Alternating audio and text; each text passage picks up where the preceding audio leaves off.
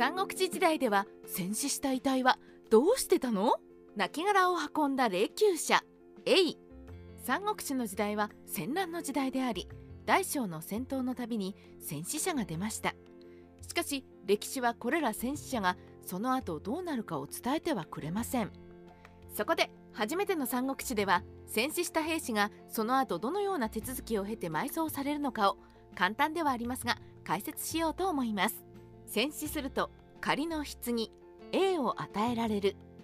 五冠の時代の律令では戦争に従軍している兵士が戦病死すると戦死したその土地で A と呼ばれる仮の棺が作られ与えられました。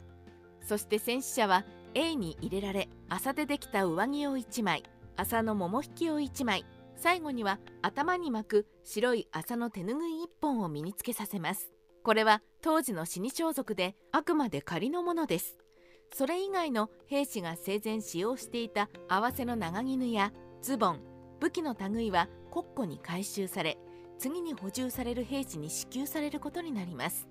自分の持っている武器が前に死んだ兵士のものだと考えるとなんだか嫌ですがさすがに武器まで埋葬に供する余裕はなかったようです。A 社は兵士の故郷まで何千里と旅をする。こうして A に入れられた戦死者は車に乗せられて自分の故郷まではるばる旅をすることになります。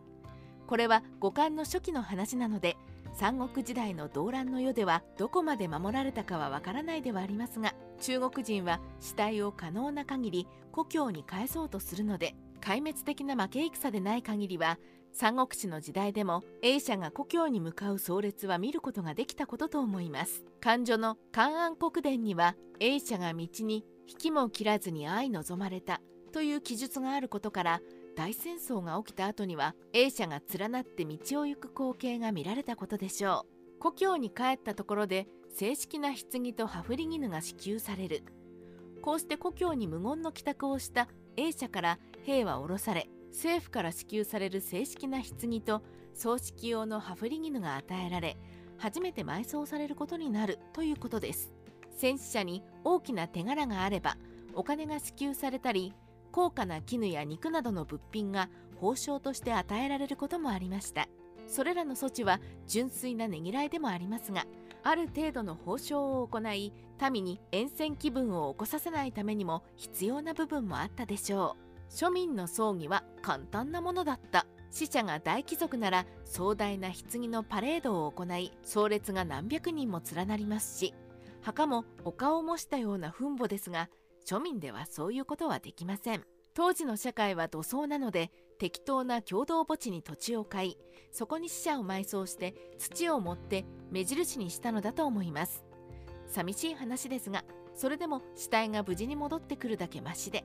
そのまま戦地に死体が野ざらしということも攻防の激しい時代なので多かったでしょう。A 社を運ぶ人の苦労。戦死した人を乗せた A 社はもちろん自分で故郷に戻るわけではありません。それらの A を引っ張って何千里も離れた故郷に送り届ける人も存在しました。戦争からは免れるのでラッキーではありますが長い旅路では山賊や盗賊慣れない土地での病気など困難は目白押しでした。やはり命がけの旅と言ってよかったのが死体の運搬車でした。それでも死体を損壊せずできるだけ生きた状態に近いコンディションで戦死者を遺族に届けるべく運搬者は努力したのです。三国志ライターカワウソの独り言。あまり語られることがない兵士の死後のことについて解説しました。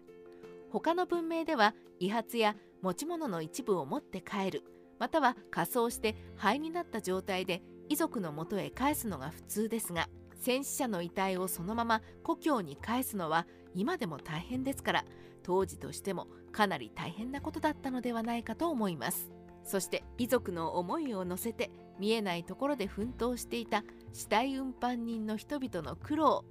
頭が下がる思いですね。